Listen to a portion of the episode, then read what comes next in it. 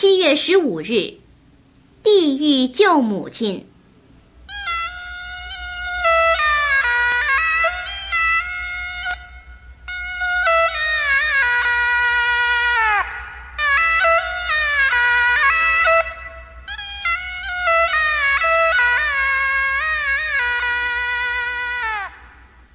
今天是中元节，民间在这一天举行祭祖。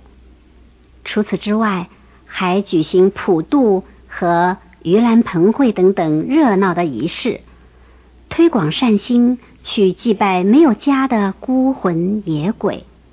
传说这种习俗是起源于木莲地狱救母的故事。今天就让我们来说说这个故事。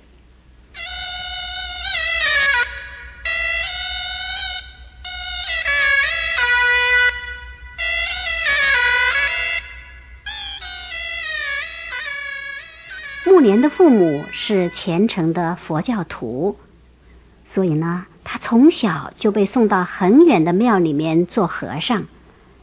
长大以后，木莲越来越思念家里的父母，就动身回家去探望他们。可是，木莲回到家中，却发现双亲早就去世了。他伤心的抱头痛哭，又想。乌鸦都知道反哺、奉养父母，我却没有尽过一天孝心，岂不是连禽兽都比不上？我一定要去找到爸妈，好好孝敬他们。暮年觉得父母亲平常喜欢做好事，死后一定是升到西天极乐世界，就出发往西天去找。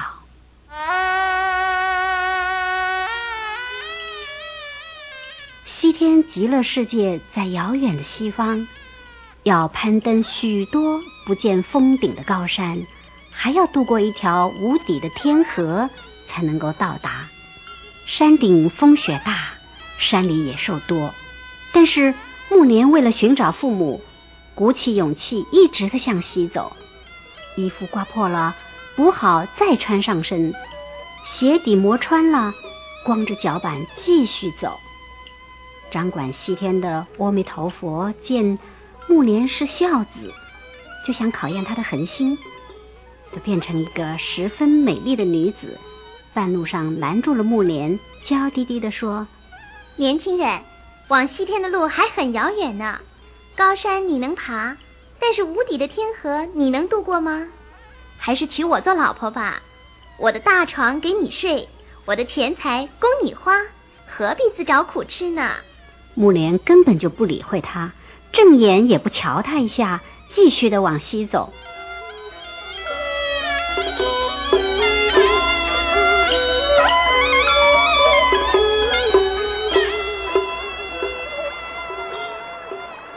终于走到了天河，现在只要越过天河，就能够到达西天了。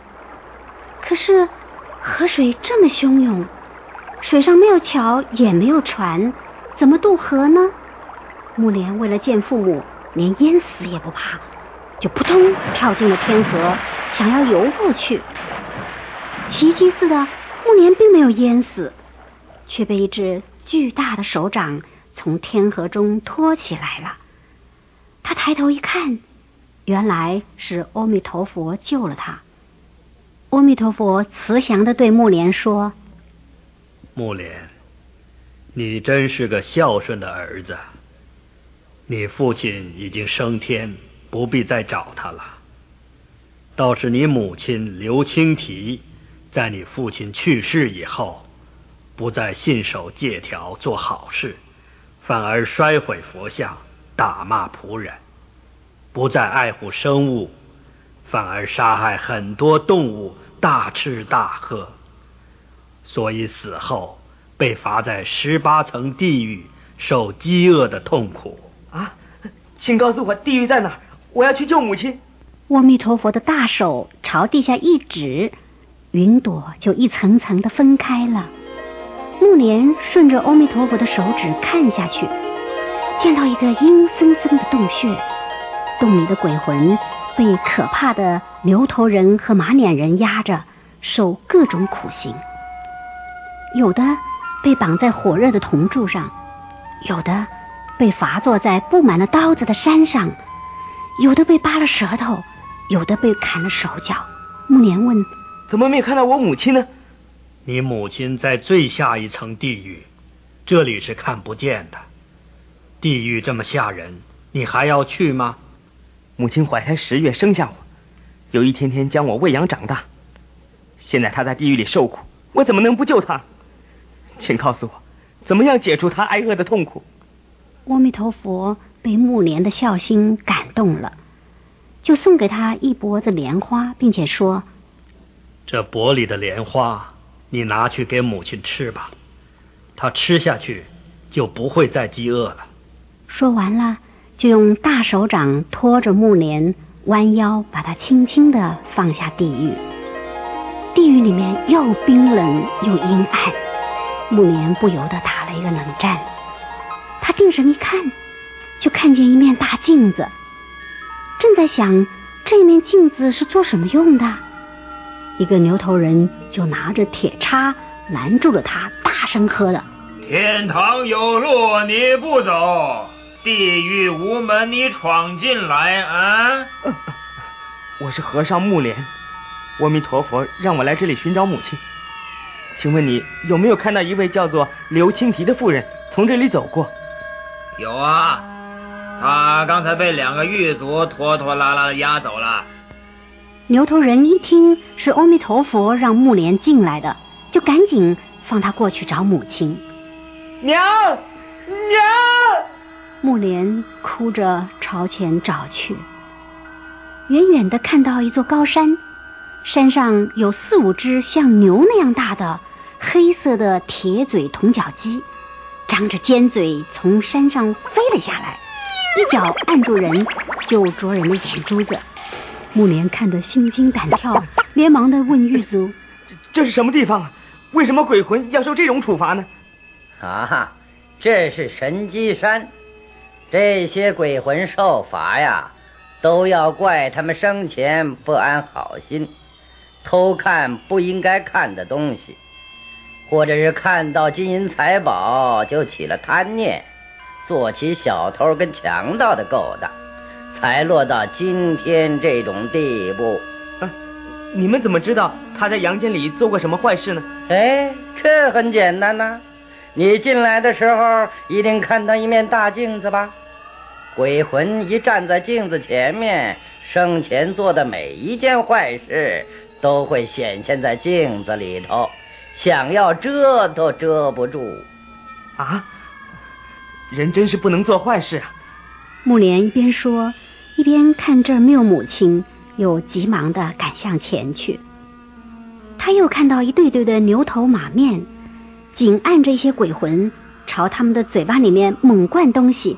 木莲就问一个狱卒：“这这是怎么回事啊？”“哼，这些坏蛋生前造假药、假酒害人，现在我们就让他们吃自己造的东西。”狱卒说完了，又朝鬼魂的嘴巴里面猛倒一口黑黑的东西。鬼魂抿住嘴唇，嗯嗯哀哀的叫着，不敢喝。狱卒就骂着：“叫什么叫？只怪你们平常不积阴德，活该！现在吃自己造的假东西啊，这就叫做自作自受。”嗯嗯嗯。地狱越走越黑暗，木莲壮起了胆子，又向前去找母亲。走了不远，看见许多的鬼魂爬在地上嚎叫。有的咯咯咯的像鸡啼，有的喵喵喵的像猫叫，有的像螃蟹那样满地的乱爬，有的有一会儿两手挥动，像小鸟一样的飞舞，一会儿又低下头学着小鸟找虫子吃。妇莲看得糊里糊涂的，连忙就问狱卒他们在干些什么。狱卒回答说：“ 这儿啊是变声所。”生前呢，不外乎动物，或者是杀过什么动物的人，死后啊就变成那种动物，这叫是一半还一半啊！哎，这些人真可怜。木莲叹了一口气，又继续的向前走。不久，他看见一个池塘，塘里面有两条大蛇游来游去的，塘上有一条长长的奈何桥，许多的鬼魂都被压着排队上桥。奈何桥只有一只脚掌那么宽，有的鬼魂一踩不稳就掉下桥去，被大蛇吃掉了。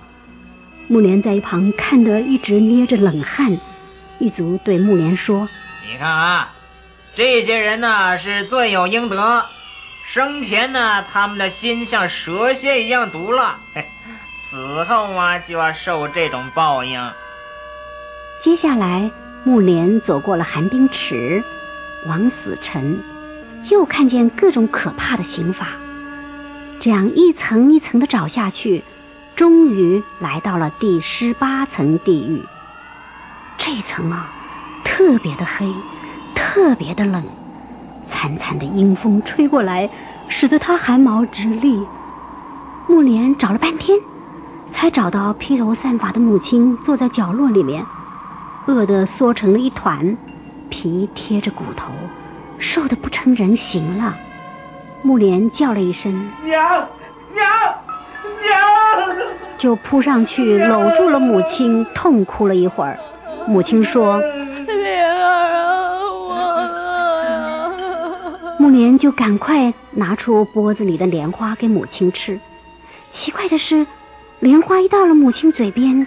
就变成了炙热的火焰，母亲一半莲花也吃不着，母亲就叹口气说：“人儿没有用的，我的喉咙现在细的像个针，什么东西都咽不下去了。”木莲急得在地狱里面大喊：“阿弥陀佛！”他的孝心感动了阿弥陀佛。一只大手忽然从天降下来，把木莲接了上天去。木莲啼哭着说：“阿弥陀佛，我母亲什么也吃不到，该怎么办呢？”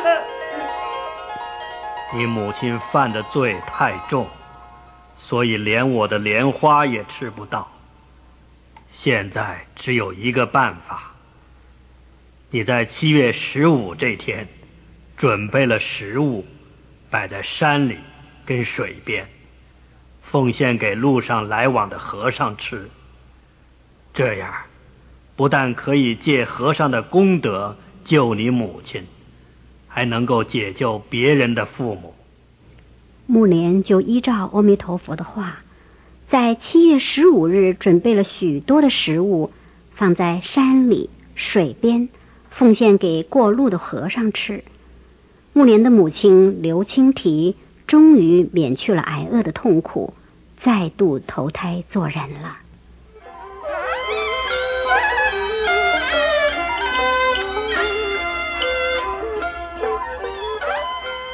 由于这个故事在民间普遍流传，就渐渐的形成了一种习俗。很多人在每年的七月十五这一天准备了食物，虔诚的祭拜祖先。邀请没有家的孤魂野鬼来好好的吃一顿，很多寺庙也在这一天举行盂兰盆会，超度所有受苦的鬼魂。